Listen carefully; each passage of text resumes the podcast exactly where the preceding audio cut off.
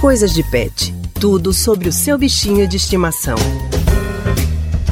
Estamos no fim de novembro e as temperaturas já começam a subir. O verão oficialmente só começa em dezembro, mas aqui no Nordeste a gente já está sentindo bem o calor forte.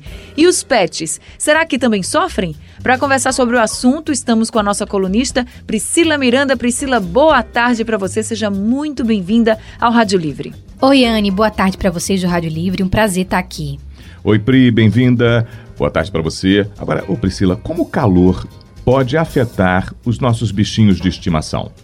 Olha, Haldane, pode afetar de diversas maneiras. O dono do animalzinho deve prestar muita atenção na hidratação, no aumento da temperatura e nos raios solares que também podem queimar o cachorro e o gato.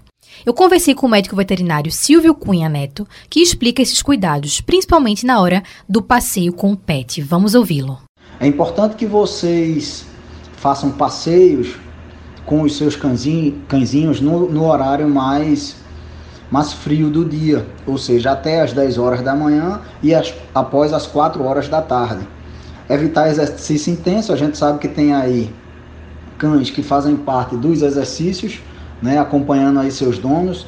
Então, escolher um horário mais brando em relação à incidência solar para executar esses exercícios. A exposição do sol nos horários mais quentes do dia não deve ultrapassar 10 minutos para que seu cão possa fazer o seu passeio. Ter muito cuidado também que nesse tempo o chão está bem quente. E aí, em alguns casos, eu já atendi aqui na clínica a gente chegar com um cachorrinho que está lá com a almofada toda queimadinha, porque andou em chão muito quente. Então, esse também é um cuidado que a gente tem que ter. O que a gente pode fazer para refrescar um pouco, a gente pode até fazer algum tipo de brincadeira que use água, água corrente, água de boa qualidade, que ele possa molhar, que ele possa beber, que ele possa brincar e ter aí uma, uma brincadeira saudável sem que eleve a, a sua temperatura corpórea. Outro cuidado muito importante é manter a hidratação do animal, oferecendo muita água corrente e limpa para ele. Existem também alguns produtos no mercado pet, como por exemplo picolés especiais para os animais, que vão ajudar na hora de refrescar. E com relação ao pelo do animal, Priscila, algumas raças têm muito pelo. Então, esses animais podem sentir mais calor? Pois é, Anne, nesses casos de pelos mais longos, é recomendado que se faça a tosa. O veterinário indica.